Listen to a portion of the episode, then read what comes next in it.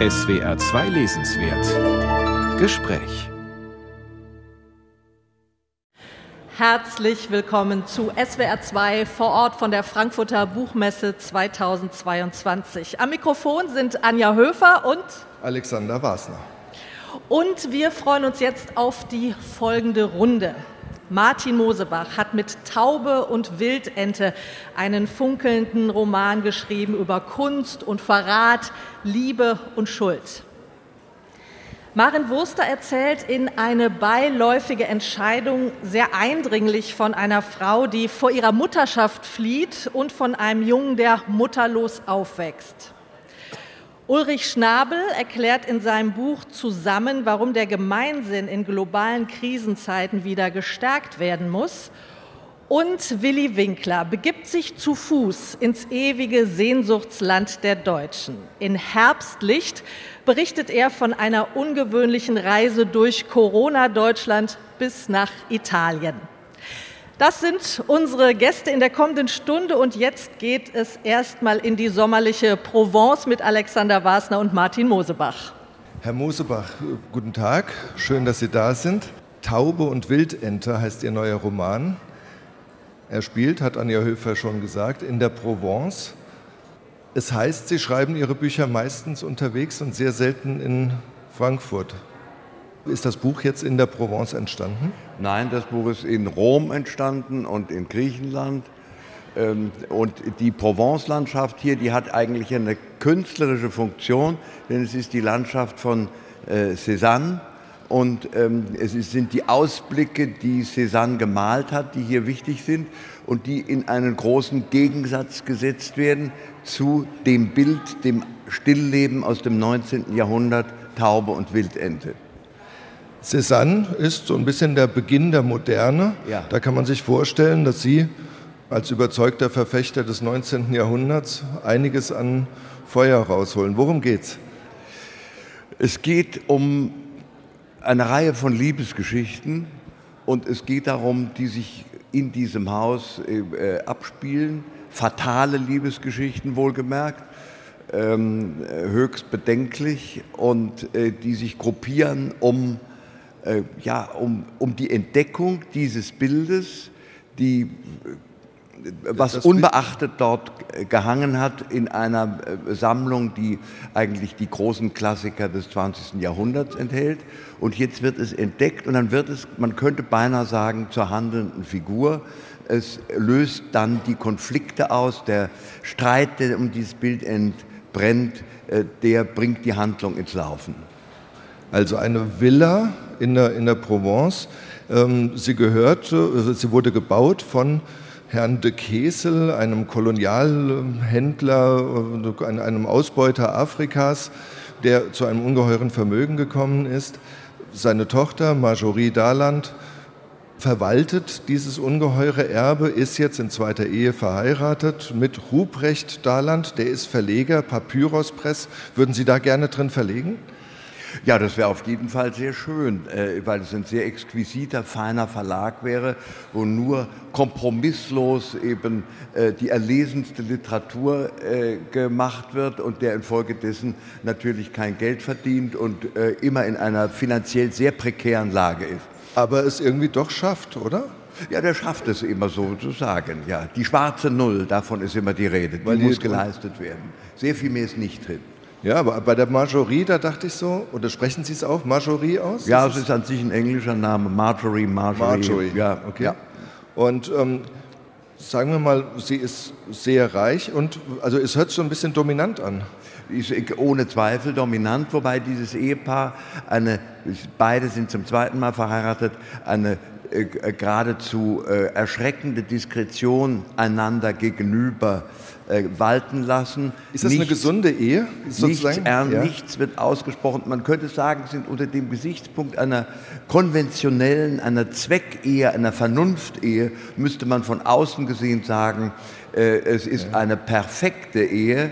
Und ähm, wenn nicht so viel Aggression sich unter dieser äh, scheinbaren Gleichmut angesammelt hätte. Aber es ist ja auch gleichzeitig eine, ich sage jetzt mal, moralisch sehr fragwürdige Ehe, in dem Liebesleben. Also, ähm, ja, ja, also, die gehen beide auch eben ihre eigenen Wege, das muss man sagen. Das, was auch sehr regelmäßig. ja, sehr regelmäßig, ja. Aber das ist eben, das ist gar nicht mal der Punkt, das wirkt eigentlich eher entspannend. Die Spannung zwischen den beiden, die beinahe bis zum Hass geht äh, dann, oder die Hassgrenze tatsächlich dann schließlich sogar erreicht, die, äh, die äh, konterkariert eben dieses Bild von der reinen Zweckgemeinschaft. Sie sind überzeugter Katholik eigentlich. Ging Ihnen da nicht manches gegen den Strich, was Sie Ihre Hauptfiguren haben tun sehen? Stellen Sie sich mal vor, in 2000 Jahren Katholizismus hat es viele Katholiken gegeben, die keine guten Katholiken waren. Ich selber bin es auch nicht. Ähm, das, äh, äh, sind Sie das auch vor. gerne das nicht? kommt vor. Wie bitte? Sind Sie das auch gerne nicht? Das ist jetzt eine sehr äh, spezielle Frage. Die, äh, die würde ich gerne in einem anderen Forum beantworten. Ich habe so ein bisschen das Gefühl beim Lesen gehabt, als wäre Ihre Haltung so immer die einer leicht hochgezogenen Augenbraue. Ja, ich meine, ich versuche, äh, die Figuren äh, eben doch in so einer Äquidistanz zu schildern und äh, erlaube mir keine Sympathien und Antipathien. Das ist, das ist interessant, weil ich hatte jetzt auch schon mit anderen frühen Lesern des Buchs durchaus Diskussionen, weil ich gesagt habe, ich empfinde das dieses Mal wärmer als zum Beispiel bei Ihrem letzten Buch Krass, wo Sie Ihren Helden ja nun schon sehr in in den Unflat getrieben haben oder beim Blutbuchenfest oder so, sondern es ist dieses Mal, eigentlich hatte ich das Gefühl, fast teilnahmsvoller. Oder habe das nur ich gelesen, weil ich es gerne teilnahmsvoller lesen wollte? Also ein, ich würde sagen, ein gelungener äh, Text muss sich immer mehrfach auslegen lassen. Also das ist, es muss immer mehrere Lesarten, Leseweisen äh, geben. Und natürlich wird sich eine Erzählung auf jeden anders wirken. Ich glaube ja daran, dass der Leser das Buch vollendet eigentlich, dass es in der Fantasie des Lesers erst eigentlich seinen Abschluss findet. Und da haben Sie absolut Ihr Recht, Ihre Version zu vertreten. Es gibt keine alleingültige. Und, und Sie selbst? Hatten Sie mehr Wärme oder mehr Kälte dieses Mal als sonst? Naja, ich habe wie Laokoon mit der Schlange, habe ich mit diesem Buch gekämpft und das war, da kam ich, da kam ich vielleicht nicht in Wärme, aber in Hitze, das kam ich. Gut, das verstehe ich. Und dann müssen wir noch über Kunst reden, weil das Buch ist auch eine große Verteidigung der Kunst des 19. Jahrhunderts und eine ja geradezu ähm, penible Beschreibung, ein Sie können ganz offensichtlich sehr gut über Kunst schreiben. Woher kommt das? Ich bin Augenmensch und wenn ich nicht Schriftsteller geworden wäre, dann wäre ich am allerliebsten Maler geworden. Äh, denn, ähm, aber äh, dazu fehlt mir einfach das handwerkliche Geschick, äh, was man äh, gebraucht hätte. Ich ähm, habe aber immer leidenschaftlich Bilder betrachtet und auch viel über Bilder geschrieben. Das Bild aus dem 19. Jahrhundert, Taube und Wildente, wo hängt das jetzt? Naja, also ich will ja nicht das Ende des Stücks verraten, nicht? Es hängt nirgendwo mehr. Es hat sich ja. in Asche aufgelöst. Es geht oft was schief bei Ihnen gegen Ende Ihrer Romane. Warum? Ja, das ähm, äh, das muss sein. Ich, ich, glaube, das ist, das ist das Realistische an den Büchern. Sonst haben sie auch viel nicht so Realistisches. Aber das fatale Ende, das unglückliche Ende, das schwierige Ende, das ist ein realistischer Zug der Bücher. Herzlichen Dank, Martin Mosebach. Wir sprachen über Taube und Wildente. Das Buch ist im DTV-Verlag erschienen. Vielen Dank, Herr Wasner.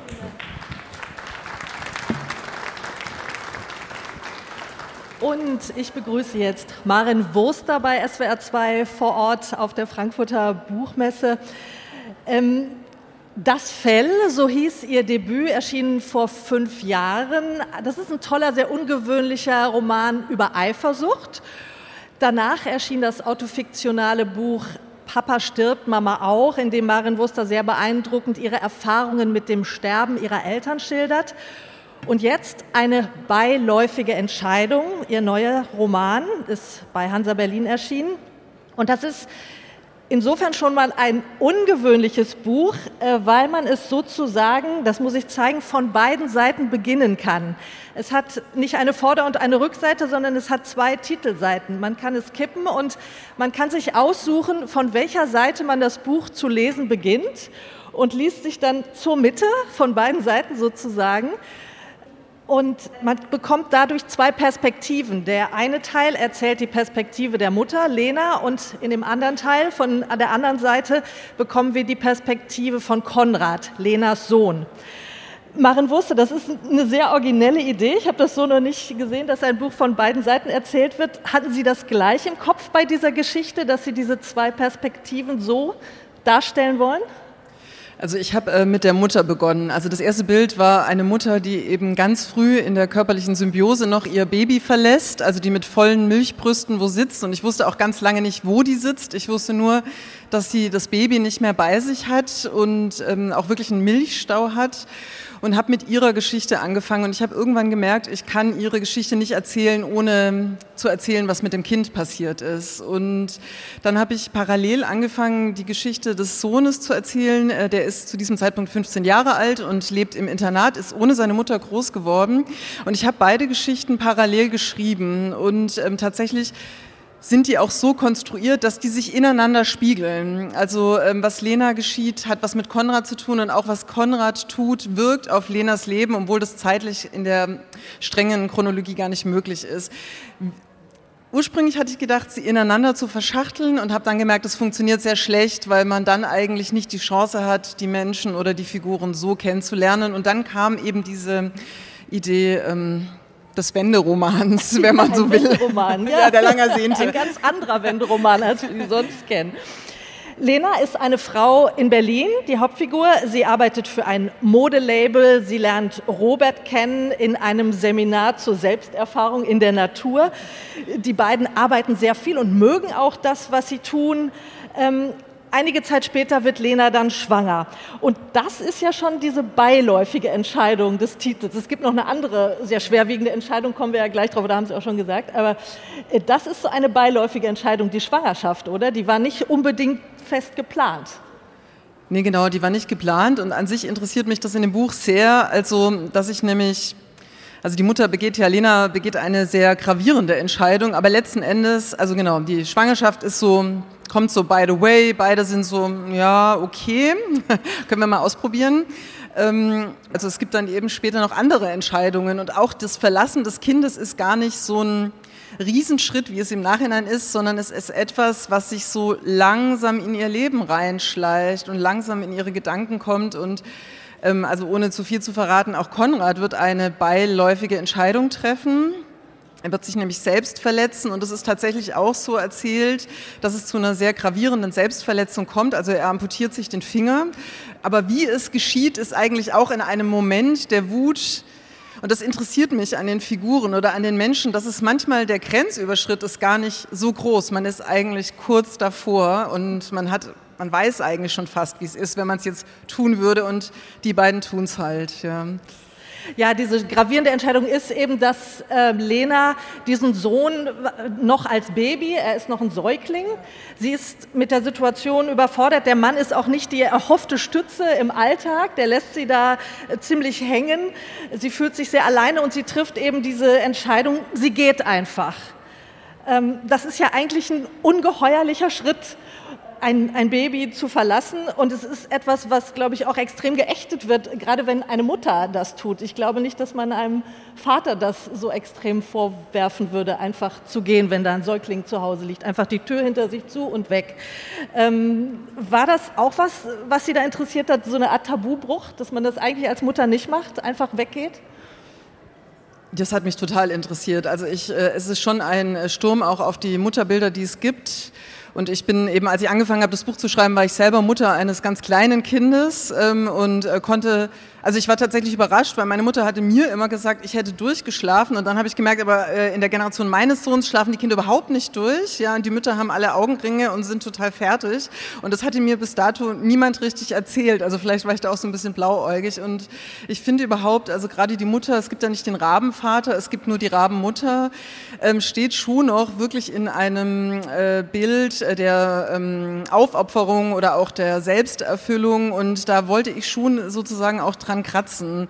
Also es gibt ja beispielsweise auch so Bilder wie die äh, Maria Laktanz, also so diese stillende Gottesmutter, also die das Jesuskind stillt und da ist also ganz viel Kraft drin und sie macht es aus so einer Ruhe heraus und ich wollte dem eigentlich einen Kontrapunkt entgegensetzen und ähm, eben auch mal erzählen, was für Herausforderungen eine Mutterschaft zeigen kann und dass eine Mutterschaft auch scheitern kann. Ja, also dass es auch zu viel für einen Menschen sein kann, das zu bewältigen tatsächlich. Ja, es gelingt in dem Buch sehr gut, die Motive der Frau ganz klar und nachvollziehbar zu machen. Es geht ja überhaupt nicht darum, ihr jetzt eine Schuld zuzusprechen. Man versteht diese Frau in dieser sehr gravierenden Tat sehr gut eigentlich. Äh, diese völlige Erschöpfung, diese Not, die sie hat, das schildern sie sehr schön. Und ähm, ich würde Sie bitten, eine Stelle vorzulesen aus dem Buch, wo es darum geht. Robert kam nach Hause und stellte den Koffer in den Flur. Lena saß gerade auf einem Gymnastikball im Wohnzimmer und wiegte den Kleinen. Durch sein Geschrei hindurch hörte sie, wie Robert in der Küche den Wasserhahn auf und zutrete. Lena drückte Konrads Kopf an das Tuch auf ihre Schulter, hielt ihn an Rücken und Beinen und ging zu Robert. Er sah aus dem Fenster ein Glas in der Hand und wendete ihr das Gesicht zu. Er weint, sagte Lena. Ich bin eben erst nach Hause gekommen, sagte Robert. Er weint seit zwei Stunden. Sie nahm Konrad auf die andere Schulter, er wand sich und schrie. Babys weinen. Ich kann ihn nicht beruhigen. Lena wippte mit dem Körper auf und ab. Konrads Weinen hörte sich nun gestottert an. Lena, ich möchte jetzt ankommen, meine Sachen auspacken. Ich muss noch ein Memo schreiben und verschicken. Lena ging auf Robert zu, er zog die Augenbrauen hoch, sie blieb stehen. Was soll ich nur tun? fragte sie. Vielleicht gehst du mit ihm spazieren. Das war ich schon. Ich bin nur zwei Straßen weit gekommen. Er hat so schlimm geweint und die Leute haben mich angesehen. Er wird bald vor Erschöpfung schlafen. Kannst du ihn nachher mal nehmen? Er wird schlafen. Leg dich dann dazu, du bist ja ganz durcheinander. Und wenn nicht? Konrads Haare waren feucht, als Lena sie streichelte. Würdest du mir dann helfen? Ich treffe nachher noch Markus. Wir müssen uns wegen des Strategiepapiers absprechen. Lena schickte Robert später eine Nachricht. Er weint immer noch die Robert unbeantwortet ließ. Ja, also da wird die Mutter ziemlich hängen gelassen. Sie schildern wirklich äh, entgegen diese Verkitschung eines Mutterbilds eine Mutterschaft, die eben scheitert, auch in ihrer ganzen Körperlichkeit sehr drastisch äh, geschildert. Ähm, es gab nicht so lange her diese Debatte Regretting Motherhood. Hat die Sie auch inspiriert beim Schreiben? Auf jeden Fall. Also die hat mich inspiriert und ich bin selber eben auch Teil eines Kollektivs, Writing with Care Rage, wo wir eben genau um Mutterschaft oder Fürsorgearbeit und Kreativarbeit gesprochen haben und eben auch uns gefragt haben, ähm, ist nicht eigentlich auch die Aufgabe der Literatur sozusagen andere Bilder zu schaffen oder Dinge zu erzählen, beispielsweise über Fürsorgearbeit, ähm, die so vielleicht noch nicht gezeigt oder erzählt worden sind. Und ich habe eben auch, was Regretting Motherhood betrifft, gemerkt, relativ schnell, was ich vorhin schon sagte, dass ich aber nicht nur um diese Mutter kreisen möchte. Also das war mir zu wenig und ich mochte auch diese Selbstbezogenheit um die Mutter nicht, sondern ich wollte eben den Bogen größer spannen und das Kind in den Blick nehmen und eben einfach fragen, was für langfristige Auswirkungen und Konsequenzen hat das eben auf äh, Familienkonstellationen und auf die Psyche von Menschen, wenn eben so ein Schritt begangen wird. Und äh, in die Psyche dieses Sohnes Konrad versetzen Sie sich extrem gut hinein. Das ist mit großem Einfühlungsvermögen geschrieben. Auch diese Wut, die dieser Junge in sich trägt, äh, der verlassen worden ist von der Mutter. Was war Ihnen bei dieser Schilderung dieses jetzt 15-jährigen Jungen wichtig? Ja, also ähm, er ist ähm, von außen würde man sagen, er ist ein schwieriges Kind. Er wird als verhaltensauffällig auch beschrieben. Er lebt im Internat, dann muss er in die äh, Werktherapie gehen und ähm, entdeckt aber eben in der Holzarbeit, also er wird, versteht sich als Bildhauer, ähm, entdeckt er eben eine Form, mit seiner Verletzung sozusagen umzugehen. Und was mich eben interessiert hat, ist, was passiert, wenn die biologische Familie dysfunktional ist, also wenn die quasi gescheitert ist und versagt hat. Also der Vater ist zwar da aber tatsächlich nur formal anwesend, indem er sich eben darum kümmert, dass das Kind im Internat ist. Und dann hat mich interessiert, welche Menschen gehen dann in Positionen der Liebe. Also mich interessiert in dem Buch schon auch die Heilung. Ich finde Heilung ja so ein großes Wort, aber ich denke, beide, beiden Figuren traue ich auch eine Heilung zu. Also sie durchlaufen auch eine Entwicklung. Und das hat mich schon interessiert. Also es gibt eben, er hat ein Kindermädchen bekommen, das eine ganz wichtige, eigentlich mütterliche Rolle äh, für ihn übernimmt, obwohl sie alles andere als mütterlich ist in dem Sinne. Und es gibt eben auch eine Liebesgeschichte mit einem äh, Mitschüler, der sehr gut versteht, wie er Zugang zu diesem eigentlich sehr verschlossenen Jungen finden kann und ähm, auch da in diese Einsamkeit und in diese Leere sozusagen reinkommen kann. Was ich interessant fand, Konrad, der äh, schreibt aus der Ich-Perspektive, während die Mutter Lena in der äh, dritten Person dargestellt wird. Was war der Grund für diese Entscheidung? Eigentlich ist Ihnen selber natürlich die Mutterfigur wahrscheinlich viel näher, ne? Ja, also das ist keine ganz bewusste Entscheidung gewesen. Also bei Lena ist es so, dass ich sie in Gänze auch nicht verstehen kann und mir gesagt habe, ich schreibe mich so nah an sie ran, wie ich kann, aber ich komme nicht in sie rein. Also ich vermeide eigentlich auch eine Innenperspektive. Ich versuche sie in ihrer Körperlichkeit und sie lebt ja wirklich diese erste Zeit in einem Ferienhaus fast wie ein Tier. Also so, sie vegetiert wie ein Tier. Sie hat wirklich also menschliche Aspekte fast schon abgelegt. Und ich schreibe mich da an die Haut eigentlich ran, aber möchte nicht diesen Übertritt in ihr Inneres sozusagen machen. Und als Konrad kam, war klar, dass ich ihn aus der Ich-Perspektive schreibe es ist keine konzeptionelle Entscheidung gewesen. Er war mir so nah, ich habe ihn so innerlich gespürt und ähm, mein Herz schlägt auch sehr für ihn. Ich glaube, das spürt man vielleicht auch manchmal in dem Text. Ähm, und er ist für mich auch die stärkere Figur, weil er tatsächlich ähm, auch für die Heilung seiner Mutter sorgen wird. Also nicht nur für seine eigene, sondern eben äh, die Fähigkeit hat, auch ihr zu helfen, wieder aus diesem Ferienhaus herauszukommen und aus diesem eigentlich animalischen Zustand, in dem sie sich fast befindet. Mhm. Ja. Er hat mich ein bisschen stellenweise, auch weil er diese, diese Wut hat und das in seine Holzskulpturen so umleitet und sich dabei auch gravierend selbst verletzt, wie wir schon gesagt haben, verstümmelt, an den Film Systemsprenger erinnert. Kennen Sie den? Also ja, den dieses Mädchen, an dem alle gängigen Erziehungsmaßnahmen völlig scheitern. An, an die musste ich schon denken beim Lesen. Ja, genau. Also es ist ja natürlich auch Porträt eines Künstlers. Also er wird eben später auch das Internat verlassen. Also er kann halt im System auch nicht also das System passt nicht auf ihn, das spürt man auch immer. Und ähm, er baut ja am Anfang auch immer Menschenkäfige. Also es sind, die Arbeiten sind ja auch Sinnbild seines inneren Zustands. Also er baut Menschenkäfige und verbrennt die dann immer wieder und dann baut er die wieder und erst später findet er zu größeren Formen, also auch sehr harte Formen, aber eben Formen, die eben auch in die Zukunft weisen und etwas ähm, Größeres sozusagen äh, haben. Und er ist eben später auch in diesem Ferienhaus, in dem seine Mutter 15 Jahre zuvor war und äh, verwirklicht sich dann da auch als äh, Bildhauer und findet im Grunde genommen sowohl mit der Liebe zu Caspar als auch mit seinen Arbeiten einen Weg, eigentlich jenseits des Systems glücklich glücklich zu werden. Also Kaspar ist ein Junge aus, seine, auch aus dem Internat, zu ja, genau, dem sich also so eine homoerotische Freundschaft ja, entwickelt. Ganz genau, ja, ja genau. genau. Er macht ähm, sein Meisterstück als Bildhauer ist ähm, eine, eine Skulptur, die aus zwei Pyramiden besteht, die sich an den Spitzen berühren. Ähm, und Lena wird diese Skulptur eben im Laufe des Romans entdecken, ähm, wie es ja überhaupt immer wieder diese geheimen, äh, nicht ganz rational nachvollziehbaren Verbindungen zwischen den beiden gibt, oder? Und das ist auch ein Beispiel dafür. Genau, also ich habe äh, mich gefragt, treffen die beiden sich? Und dann war mir irgendwie klar, es wird auf jeden Fall nicht so ein Treffen geben, dass sie sich im Café gegenüber sitzen und er sagt, warum warst du nicht da? Und sie sagt, ja, das war so und so. Aber ich wollte natürlich, dass sie sich begegnen. Und dann habe ich mir gedacht, Literatur kann ja äh, Zeit und Raum aufheben. Und es ist dann tatsächlich so. Also Lena wird eben Arbeiten von Konrad finden, was ja in der zeitlichen Logik nicht mhm. möglich ist sozusagen. Und in der Tat ist eben diese, also an diese Pyramide, diese Doppelpyramide arbeitet er relativ lange. Und sie wird auch sehr wichtig für Lenas weiteren Weg werden.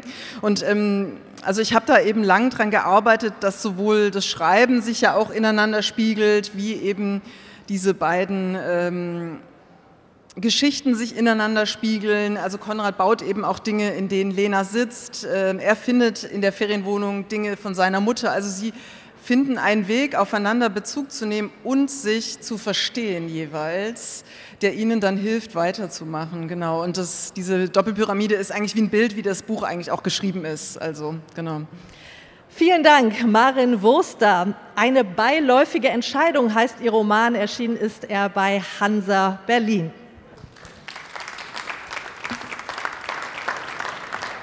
Und jetzt bitten wir Ulrich Schnabel und Willi Winkler zu uns. Begrüße Ulrich Schnabel, dessen Buch heißt Zusammen, wie wir mit Gemeinsinn globale Krisen bewältigen. Herr Schnabel, es ist Krieg, wir verfehlen sämtliche Klimaziele, da ist Ihnen das Timing aber gründlich verrutscht, oder? Im Gegenteil, ähm, ich glaube, das Timing ist genau richtig, weil Sie haben den Krieg erwähnt. Der Krieg gegen die Ukraine ist ja letztendlich auch ein Krieg gegen europäische Werte. Und Wladimir Putin hat, glaube ich, darauf gesetzt, am Anfang den Zusammenhalt der Europäer zu zerstören. Er hat darauf gesetzt, dass die Europäer sich uneins sind und dass Europa mehr oder mehr disintegriert und er hat sich getäuscht. Er hat, ähm, die Euro er hat vielleicht mehr für die europäische Einigung getan als viele Politiker in den letzten 20 Jahren. Ähm, und die große Frage ist, ob diese Einigkeit weiter bestehen bleibt, ob wir weiter einig ähm, gegen ihn stehen oder nicht. Und deshalb glaube ich, dass das Buch genau zum richtigen Zeitpunkt kommt. Bewältigen wir in diesem Fall Krisen oder ertragen wir sie einfach nur? Also ich muss gestehen, ähm, wir hatten über den Untertitel Diskussion. Ich hätte mir eigentlich einen etwas anderen Untertitel gewünscht, warum wir Gemeinsinn brauchen, um globale Krisen zu bewältigen. Weil es ist ja nicht klar, ob es gelingt oder nicht. Genau darauf will ich raus. Genau. Das, also, Und, ähm, wie wir globale Krisen bewältigen, man muss den Titel nochmal sagen, das ist ja eine Feststellung. Es dass ist diese eine Feststellung, Krisen bewältigt also wie gesagt, werden. ich hätte es gerne vorsichtiger formuliert. Es war dem Verlag dann zu kompliziert. Er sagte, das das ist zu sperrig und so. Also es ist, aber es ist natürlich im Grunde ein zuversichtliches Buch, weil es mit dem Bewusstsein geschrieben ist, dass es gelingen kann. Ja, also es ist kein düsteres Buch, das sagt, die Spaltung ist unausweichlich, sondern es versucht, Wege zu skizzieren, wie das gelingen kann. Sie fangen mit zwei gelungenen Beispielen an, nämlich mit Mammutbäumen und den anonymen Alkoholikern. Das müssen Sie erklären. Ja, also ähm, die Mammutbäume haben eine ganz besondere Eigenschaft. Die sind ja die höchsten Bäume der Welt, können über 100 Meter hoch werden, die können mehrere tausend Jahre alt werden, fantastische Bäume. Und man würde erwarten, dass die ganz tiefe Wurzeln haben, um sich ganz tief im Boden zu verankern. Und tatsächlich sind das Flachwurzler. Die haben Wurzeln, die nur ein Meter tief in die Erde gehen. Und man fragt sich, wie schaffen die das, stabil stehen zu bleiben? Und das Geheimnis der Mammutbäume besteht darin, dass sie unter der Erde ihre Wurzeln ganz weit ausstrecken, so lange, bis sie die Wurzeln der anderen Mammutbäume erreicht haben. Und dann verbinden die sich unter der Erde, also die haken sich sozusagen gegenseitig unter, unterstützen sich gegenseitig und das ist ihr Geheimnis. Und ich fand das ein wunderbares Bild für den Gemeinsinn, weil wir ja auch auf oft unsichtbare Weise alle miteinander verbunden sind und ein Bewusstsein dafür zu kriegen, auf wie viele Weisen wir verbunden sind und wie sehr wir uns auch unterstützen können, das ist ja das Ziel des Buches. Deswegen fand ich das eigentlich ein schönes Bild für den Gemeinsinn. Und die anonymen Alkoholiker sind jetzt eine andere Form des Ja, Flachwurzlertums? die anonymen Alkoholiker fand ich deshalb ein gutes Beispiel, weil das eine Organisation ist, die in 190 Ländern der Welt verbreitet ist, die irgendwie mehrere Millionen Mitglieder hat, ohne Hierarchie. Es gibt keinen obersten Vorsitzenden. Das ist so ein selbstorganisiertes System, das seit fast 100 Jahren funktioniert und ähm, erstaunlicherweise den Menschen, also den Alkoholikern, besser hilft als professionelle Psychotherapien. Das zeigen diverse Studien. Und alleine das Zusammensein, die sitzen zusammen, ich war auch mal bei einem Treffen um, aus Recherchezwecken, die erzählen sich gegenseitig von ihren Erfahrungen. Und alleine diese offene, ungeschminkte sich austauschen, dieser soziale Beistand hat offenbar eine enorme Kraft. Und deshalb fand ich das eigentlich ein schönes Beispiel. Das heißt, diese Gemeinschaft ist dann doch mehr, als sich nur gegenseitig zu helfen. Ja, das ist das Interessante. Also, dass auch medizinische Studien zeigen, dass soziale Unterstützung und Gemeinschaft, das ist regelrecht heilsam. Also eigentlich müsste man Zuneigung oder Zuwendung äh, therapeutisch verschreiben. Ja, das ist eigentlich ein hervorragendes Medikament. Ähm, und ich glaube, das ins Bewusstsein zu holen und sich dessen bewusst zu werden, weil wir leben ja in einer sehr individualisierten Welt. Jeder denkt, also unzählige Filme äh, verbreiten das Klischee vom einsamen Helden, der allein am stärksten ist. Und das ist natürlich ist das eine europäische Quatsch. Krankheit eigentlich? Es ist eine westliche Krankheit. Es ist eine abendländische Krankheit und Und ist natürlich es überhaupt eine Krankheit? Weil man kann ja auch sagen, tatsächlich, das Individuum Nein, ist, ähm, natürlich ist ist- ja nun durchaus ein großer Wert. Also der Individualismus hat natürlich auch seinen Wert und äh, worum es mir auch nicht geht, und das muss man vielleicht an der Stelle betonen, Es geht nicht um eine Gleichschaltung und nicht um eine Kollektivierung, wie wir sie etwa in China oder Russland erleben. Das meine ich eben gerade nicht mit Gemeinsinn, sondern was ich mit Gemeinsinn meine, ist ein, ein gegenseitiges Zusammenhalten, eine Unterstützung bei gleichzeitiger Beibehaltung unserer Individualität. Und das ist die Kunst oder das ist die Balance, die wir lernen müssen. Das ist jetzt etwas, was natürlich auch mit der zweiten großen Krise derzeit äh, leicht kollidiert. Corona hat uns dazu gebracht, auf einmal sozusagen den Zusammenhalt, wir brauchen ihn und fürchten ihn gleichzeitig. Ja, also Corona war natürlich insofern interessant, weil wir plötzlich gemerkt haben, wie sehr unsere eigene Freiheit vom Verhalten der anderen abhängt. Und da können wir äh, sozusagen, wir können gar nicht alleine entscheiden, sondern wir sind plötzlich damit konfrontiert, in einem Kollektiv zu leben. Ähm, und es war auch interessant, wie verschiedene Länder die Corona-Pandemie ähm, bewältigt haben. Also in Deutschland gab es am Anfang durchaus ein großes Solidaritätsgefühl, da wurde für die Pflegekräfte geklatscht und so weiter, aber das wurde von der Politik nicht wirklich unterstützt, nicht angesprochen. Die Politik trat eher so belehrend auf und sagte, jetzt sind die Inzidenzen bei so und diesem Wert und so weiter, wir müssen die senken. Das hatte eher so was Moralisierendes. Das haben andere Länder besser gemacht. Also in Australien zum Beispiel oder in Dänemark da haben die jeweiligen Premierministerinnen, vielleicht auch kein Zufall, dass das Frauen waren, die haben die Bevölkerung mitgenommen, die haben die viel stärker angesprochen, die haben sozusagen alle in ein Boot geholt und das ist bei uns zu wenig passiert. Das hört sich ja jetzt auch ein bisschen danach an, wonach ich jetzt auch fragen wollte. Bei Katastrophen ist dieser Gemeinsinn ja schneller da, ja. während bei Corona natürlich so dieses Marathongefühl ein bisschen ja. auftaucht. Also inwiefern brauchen wir das unmittelbare emotionale Erleben, um damit klarzukommen? Also bei akuten Katastrophen, wie zum Beispiel der Überschwemmung im Ahrtal, ja, wo das so eine ganz ja. klar, eindeutig definierbare Katastrophe ist, da ist es leichter, dieses Solidaritätsgefühl aufzubauen. Bei so langfristigen Kata ähm, Krisensituationen, da wird das dann oft schwieriger. Sind Und wir dazu nicht in der Lage, oder? Naja, also da ist der emotionale Anfangsimpuls, der flacht natürlich mit der Zeit ab und dann kommt es darauf an, wie das von der Politik oder von der Gesellschaft auch bearbeitet wird. Und deshalb bin ich jetzt sehr gespannt, wie wir in diesen Winter reinlaufen, also wie wir diese ja. Energiekrise gemeinsam bewältigen, weil auch das ist ein Phänomen, wo ich, äh, von dem ich überzeugt bin, dass wir das nur gemeinsam bewältigen können. Und ähm, man könnte sich natürlich, also einerseits ist es wichtig, dass die Politik dafür sorgt, dass ähm, ärmere Leute da entsprechende Zuschläge zu ihrer Energierechnung ähm, bekommen, aber man könnte sich ja auch vorstellen, dass Leute, die etwas wohlhabender sind, sagen, ähm, wir unterstützen Menschen, die Schwierigkeiten haben, ihre Rechnung zu bezahlen. Auch das könnte man als gemeinschaftliche Aufgabe betrachten. Das heißt, dass der Staat diesen Gemeinsinn, ist das dann nicht so eine Form von künstlich aufrecht hält oder so? Naja, der Staat ist einerseits wichtig für die äußeren Rahmenbedingungen, aber ich glaube, es wäre falsch, dem Staat alles zu überlassen oder zu sagen, du musst das regeln. Wir sind alle Teil dieses Gemeinwesens. Das zeigt ja dieses Bild mit den Mammutbäumen. Ja, wir hängen alle sozusagen äh, zusammen.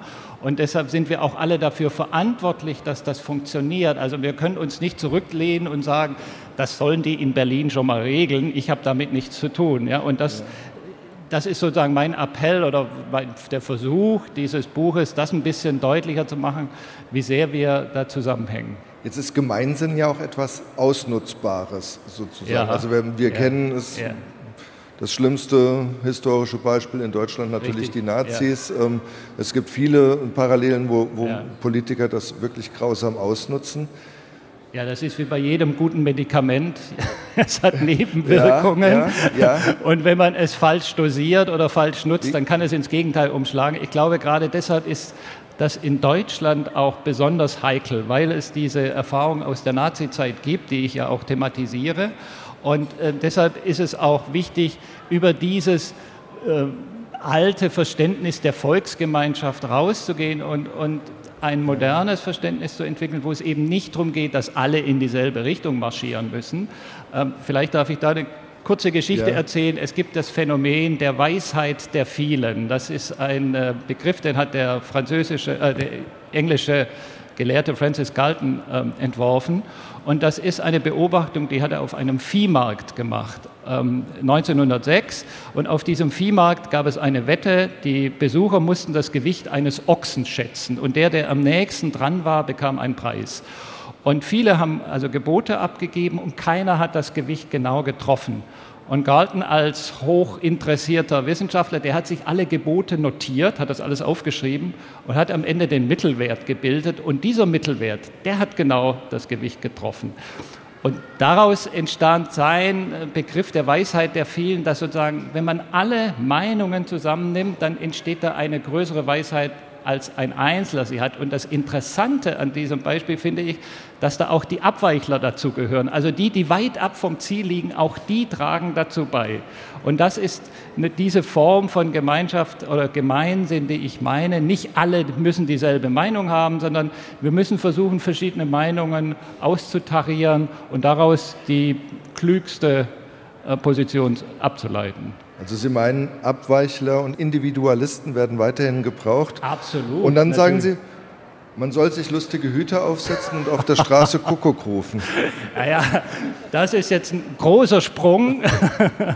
Äh, also ähm, der Gemeinsinn hat natürlich auch, Sie hatten es schon erwähnt, der hat natürlich diese Rückseite, dass wir auch ähm, stark uns an anderen orientieren, dass Konformismus entsteht. Ja, man guckt immer, was machen die anderen und versucht sich danach, danach zu verhalten. Und ich glaube, es ist wichtig, auch diese Schattenseiten im Blick zu haben, die ich ja auch in dem Buch ausführlich thematisiere, um, um damit umzugehen, um zu merken, wann verhalte ich mich jetzt einfach so konformistisch, ohne es vielleicht zu wollen. Gibt es diese Übung, die ähm, ein bisschen Mut erfordert, aber eigentlich ganz harmlos ist. Ja, man geht auf eine belebte Straße und macht etwas Unerwartetes. Also setzt sich einen schrägen Hut auf oder ruft Kuckuck oder irgendetwas, was irritierend ist für die anderen. Und wenn Sie das versuchen, werden Sie merken, das erfordert einen gewissen Mut, weil es abweicht vom normalen Verhalten, obwohl es ganz harmlos ist. Und so kann man ein bisschen üben, diese soziale Widerstandsfähigkeit zu trainieren. Das ist einer der Tipps. äh, Das heißt, man braucht Gemeinschaft, aber man braucht auch die Fähigkeit, in der, Not, in der Not dann auch ein mündiger Bürger zu sein und zu sagen, Absolut. okay, ich also es ist ein will. bisschen wie das Ein- und das Ausatmen. Ja, Sie brauchen beides. Also immer nur auszuatmen ist auf Dauer nicht so gesund und so ist es auch mit dem Alleinsein und dem Gemeinsinn. Manchmal muss man auch wissen, wann man sich gegen einen Konformismus oder gegen so einen Gemeinschaftsdruck zur Wehr setzt. Das gehört auch dazu. Sie sind Wissenschaftsredakteur bei der Zeit, Sie sind Buchautor. Ähm, ist das jetzt ein, muss ich fragen, Natur- oder ein geisteswissenschaftliches Thema, das Sie hier behandeln? Ja, da muss ich gestehen, dass ich im Laufe meiner ähm, Tätigkeit äh, so ein bisschen die, wie soll ich sagen, den Platz zwischen den Stühlen eigentlich als bequemsten Platz äh, gefunden habe. Es ist weder ein rein naturwissenschaftliches Buch, es ist weder ein rein geisteswissenschaftliches Buch, es ist ein Buch, das eigentlich zwischen diesen Disziplinen angesiedelt Löst ist. sich das gerade auf? Das fand ich Also- eigentlich das Spannende jetzt beim Lesen. Ja, also ich finde ja, dass diese Trennung in hier Natur und hier Geisteswissenschaften, die ist auf Dauer nicht wirklich fruchtbar. Ja, die müssen mehr zusammenarbeiten. Ich finde, im akademischen Betrieb ist das oft viel zu stark fragmentiert. Und deshalb versuche ich immer so verschiedene Erkenntnisse aus verschiedenen Teilgebieten zusammenzubringen. Vielen Dank. Das erfüllt das Buch. Ich sprach mit Ulrich Schnabel über Zusammen, wie wir mit Gemeinsinn globale Krisen bewältigen, erschienen im Aufbauverlag. Vielen Dank, Herr Schnabel.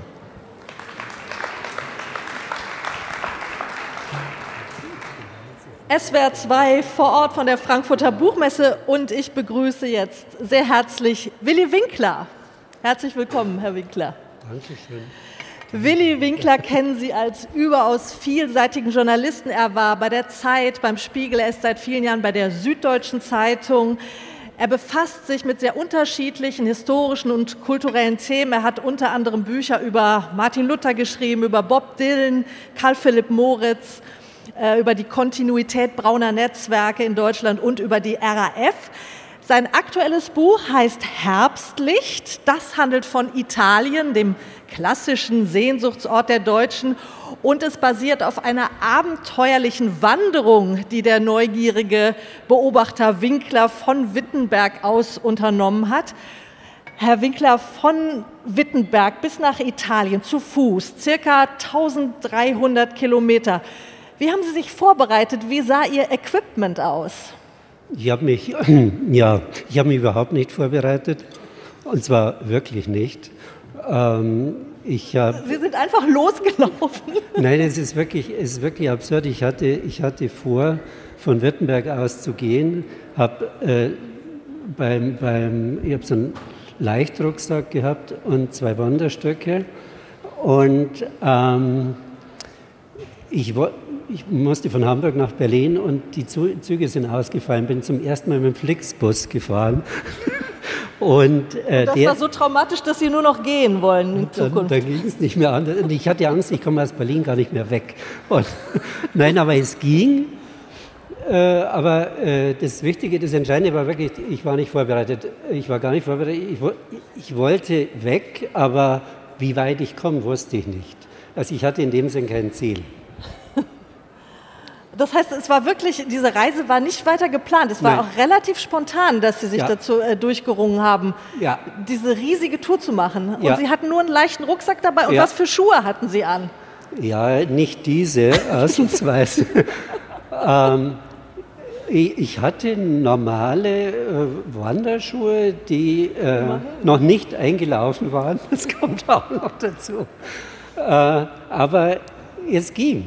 Es ging, erstaunlicherweise ging es. Ja, es war tatsächlich auch nicht Ihre allererste lange Reise ja, zu Fuß. Sie sind schon mal durch Deutschland gewandert, ja. vor neun Jahren ungefähr, von Hamburg bis Altötting in Bayern, oder? Ja, das, äh, das war eine andere Geschichte. Es war praktisch ähm, der Trailer zu dem.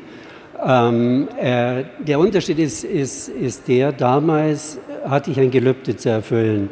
Aus Dankbarkeit, dass die FDP endlich aus dem Bundestag verschwunden war musste ich, äh, äh, ich hatte wirklich das Gelübde abgelegt, falls es eh so weit kommt, mache ich eine Wallfahrt nach Altötting. Und darum musste ich das erfüllen. Nur war ich in der Zwischenzeit eben von München nach Hamburg umgezogen. Darum wurden es statt äh, 100 Kilometer 800. Äh, aber diesmal war es völlig interesselos, also la pour la. Was reizt Sie an dieser Fortbewegungsform denn so sehr, dass Sie so eine lange Strecke auf sich nehmen? Also, äh, ich muss jetzt meinem Vorredner widersprechen. Äh, mich reizt vor allem, dass ich allein bin und dass ich es allein schaffe. Kurze Antwort. Das, das genießen Sie, diese ja. Solitude. Ja, ja, ja. Also, da, äh, aber auch, dass, man, dass ich es schaffe. Also, ich, ich bin äh, bin jetzt vor, vor drei Wochen über den Brenner geradelt und das mache ich jedes Jahr, ob ich es noch schaffe, mit 65 äh, ohne E-Bike über den Brenner zu fahren, wo alle anderen scheitern. Also da, es geht nur immer um sowas. Also es handelt ja vom Glück des Gens tatsächlich ja. und da würde ich Sie bitten, hier äh, Seite 64 ein Stückchen vorzulesen. Also ich bin leider nicht der große Vorleser, aber der Text scheint von mir zu sein. Also ich, ich gebe mir jetzt Mühe. Ein verständnisloser Freund hat mich mit reichlich mitleidender Stimme gefragt, was ich denn so mache, wenn ich so gehe. Meditieren vielleicht. Meditieren ist was für den Hausgebrauch. Da muss keiner fort. Unterwegs ist keine Zeit zu meditieren, auch keine Energie. Das Vorankommen müssen saugt alle Kraft auf, es geht nur ums Gehen und das Gehen ist ein Zustand für sich, ein ganz eigener Glückszustand. Keine Ahnung, welche Endorphine oder sonstigen Drogen da ausgeschüttet werden. Wenn die Füße nicht zu sehr schmerzen, wenn der Tag doch einmal unter 30 Kilometer bleibt, könnte es ewig so weitergehen. Und wenn es gut läuft, folgt auf den Asphalt der Durchgangsstraße doch wieder ein Wanderweg auf dem einem die Autos endlich nicht mehr folgen können. Es muss ja kein moosbedeckter Waldboden sein, der eh bremsen würde. Am besten sind Feldwege, nicht zu kieselig, angetrocknet nach Regen, verbunden mit der Aussicht auf den nächsten Waldabschnitt und unerlässlich als Dreingabe in der Ferne das Brausen der Autobahn, die damit wieder einmal glücklich umgangen wurde. Als er in den Bergen oberhalb von Ilmenau herumstromerte, berichtete Goethe seiner Freundin Charlotte von Stein, wie er nach einem zehnstündigen Schlaf fröhlich aufgewacht sei. Oh, dass doch mein Beruf wäre, immer in Bewegung und freier Luft zu sein. Ich wollte gern jede Beschwerlichkeit mitnehmen, die diese Lebensart auch ausdauern muss. Und so war's. Haben Sie sich diesem Bewegungsglück, das Goethe da schildert, nahe gefühlt äh, auf Ihrer Wanderung? Ja, das, das ist es. Also gerade weil es niemand versteht, weil halt alle vernünftigen Menschen zu mir sagen, du spinnst doch.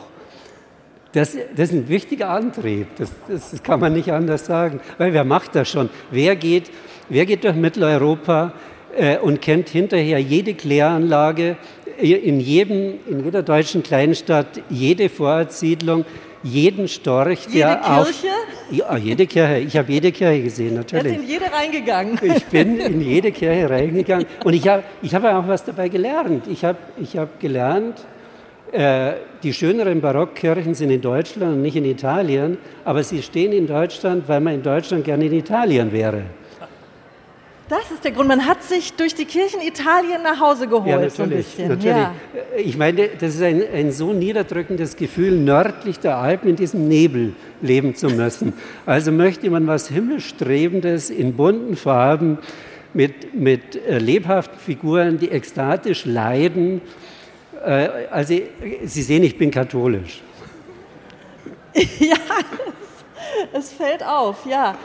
Ähm, aber Sie erwähnen auch viel, häufig Martin Luther, äh, der auch eine Reise zu Fuß, man weiß es nicht genau, 1510 oder 1511 ist er auch zu Fuß nach Italien äh, gelaufen. Also am, am besten an Ihrem, Ihrer Frage gefällt mir das auch, weil er ist ja eindeutig 500 Jahre vor mir gegangen. ja, äh, also, er ist nicht gefahren.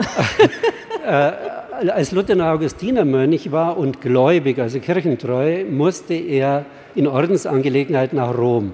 Die, die, Reise ist nicht wirklich dokumentiert, aber es ist anzunehmen, dass, dass sie stattgefunden hat. Es ist nur nicht äh, nachvollziehbar, wer das tatsächlich geschafft haben soll. Äh, er müsste mit einer Reisegeschwindigkeit von 28 Kilometern pro Tag, sieben Tage die Woche, äh, von Wittenberg oder Erfurt oder Nürnberg, man weiß es nicht genau, nach Rom gewandert sein. Er wurde zwischendurch krank, er musste ins Hospital äh, und er durfte, es gab ja keine Fuhrwerke, es gab keine Eisenbahn. Äh, es gab zwei Erleichterungen, die ich auch, äh, wovon ich eine wahrgenommen habe. Er ist zu Schiff für den Bodensee und zu Schiff für den Komasee. Ich habe auf dem Bodensee die vorletzte Fähre erwischt und auf dem Komasee sie um einen Tag verpasst. Da standen Sie vor dem Fahrplan und sahen, oh, die ging gestern. Die ging die, gestern, ja. Mist. Dann war Winterfahrplan, da war es aus. Und, und weiterlaufen. Die, muss die weiterlaufen, ja. Sie erwähnen äh, auch Karl Philipp Moritz, den berühmten Autor von Anton Reiser. Das ist Ihr persönlicher Wanderheiliger, schreiben Sie im Buch. Sie nennen auch Johann Gottfried Säume mit seinem Spaziergang nach Syrakus. Was glauben wie Sie suchten die alle in Italien. Gab es da was Gemeinsames, das die Wanderer dorthin verbunden hat? War es vielleicht auch das schöne Licht, das auch in Ihrem Buch vorkommt?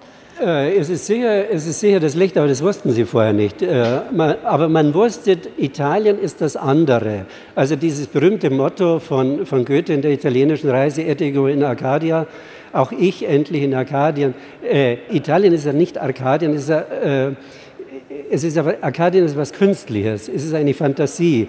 Äh, ich behaupte, Italien ist eine deutsche Erfindung. Und es hat sich bestätigt. Ich bin ja hingegangen. Na, na schauen, Sie, schauen Sie den Anfang vom Taugenichts von Eichendorf äh, an. Äh, das Rad an, an, meines Vaters Mühle brauste und rauschte, der, äh, der, der, Schnee tropfte vom Dach und der, der, Vater sagt zu ihm, du Faulenzer, schleich dich, du tust ja eh nichts. Und dann geht er los und singt sofort, wem Gott will, rechte Gunst der Weisen, den schickt er in die weite Welt. Und, und er, geht, er geht nach Italien, aber Eichendorf war nie in Italien. Äh, niemand hat, Eindorf, äh, hat Italien, äh, Italien sehnsuchtsvoller beschrieben als Eindorf, aber er war ein kleiner Beamter im preußischen Innenministerium. Also es gibt eine berühmte Anekdote von Bismarck, der an seine Frau schreibt, ähm, stell dir vor, der Dichter Eindorf sitzt in so einem Büro. Das war unvorstellbar. Der schreibt diese Gedichte, äh, wo die Fantasie so ausbricht und er sitzt da und zeichnet irgendwelche Akten ab. Trauriger geht es doch nicht. Und das ist das Sinnbild für Deutschland. Ja, das ist also eigentlich ist Italien eine Verheißung, ein Idealbild, das sich die Deutschen erschaffen haben. Aber wenn man in Italien ankommt, ist es dann wirklich anders oder gibt es Deckungsgleichheit auch? Äh, es ist anders. Es ist sofort was anderes. Man, man ist, ich gebe zu, man ist befreit. Also ich, ich habe einen sehr langen Anmarsch auf den Splügenpass gehabt äh, und es wurde immer kälter und ich bin praktisch vom Schneesturm begrüßt worden von Italien. Es war nicht das, was ich erwartet habe. Aber es ist komplett anders. Auf der Stelle ein, ein, anderes Leben. Es ist ja auch, also mit dem anderen Licht kann ich in dem Fall nicht bestätigen, weil es wurde dunkel. Der, äh, äh, es wurde Abend und ich bin fast erfroren da oben, weil es so eiskalt war. Ähm, und ich hatte ja nur ein T-Shirt an. Also äh, nein, Italien ist anders. Man, man möchte dahin, aber ich, ich glaube, ganz wichtig ist auch nur die Fantasie von Italien. Ja. Man lebt davon. Ja. Also die, äh, in, in, Venedig zu sein, Eintritt zahlen zu müssen, totgetrampelt zu werden, äh, ist ja auch nicht so lustig. Aber die Vorstellung, ich wäre jetzt gern in Venedig, die das ist, ist toll. Es. Die ist das toll. Das ist fast das schöner, ist, als dann ja. auf dem Markusplatz zu stehen ja. und von ja. den Tauben da umflattert zu werden. Ich habe übrigens mal versucht, ähm, die, diese Route ihrer Strecke in Google Maps zu finden, von Wittenberg bis Mailand. Google sagt aber einfach, es ist keine Route zum Gehen verfügbar. Also äh, mit Fahrrad geht es auch nicht, sagt Google. Äh, man kann nur fahren. Wie haben Sie sich orientiert? Es gibt ja offenbar nicht eine durchgängige Fußstrecke. Und es ist vermutlich sehr gefährlich, an Autostraßen zum Beispiel oder durch Tunnel entlang zu laufen. Ja, das habe ich aber trotzdem gemacht, wenn es nicht anders ging. Ähm, ich, bin ein wahnsinnig ängstlicher Mensch äh, und äh, man kommt da nicht vorwärts oder durch den Tunnel bin ich dann gerannt, damit mich keiner tot fährt.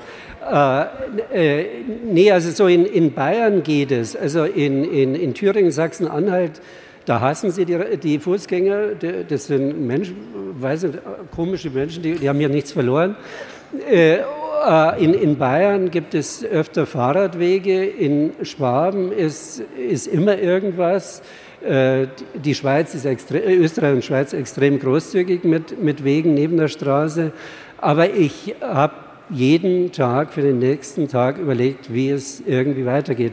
Es gab keine Orientierung. Aber wenn ich wenn ich wusste, ja, da ist eine interessante Kirche im nächsten Ort, das stimmt.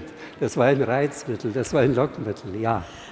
Vielen Dank, Willi Winkler. Herbstlicht heißt sein Buch. Erschienen ist es bei Rowold Berlin. Danke sehr. Vielen Dank. SWR 2 vor Ort von der Frankfurter Buchmesse. Wir bedanken uns bei den Gästen Martin Mosebach, Maren Wurster, Ulrich Schnabel und Willi Winkler. Mehr zu den vorgestellten Büchern finden Sie auf swr2.de. Am Mikrofon waren Alexander Wasner und Anja Höfer. Wiedersehen.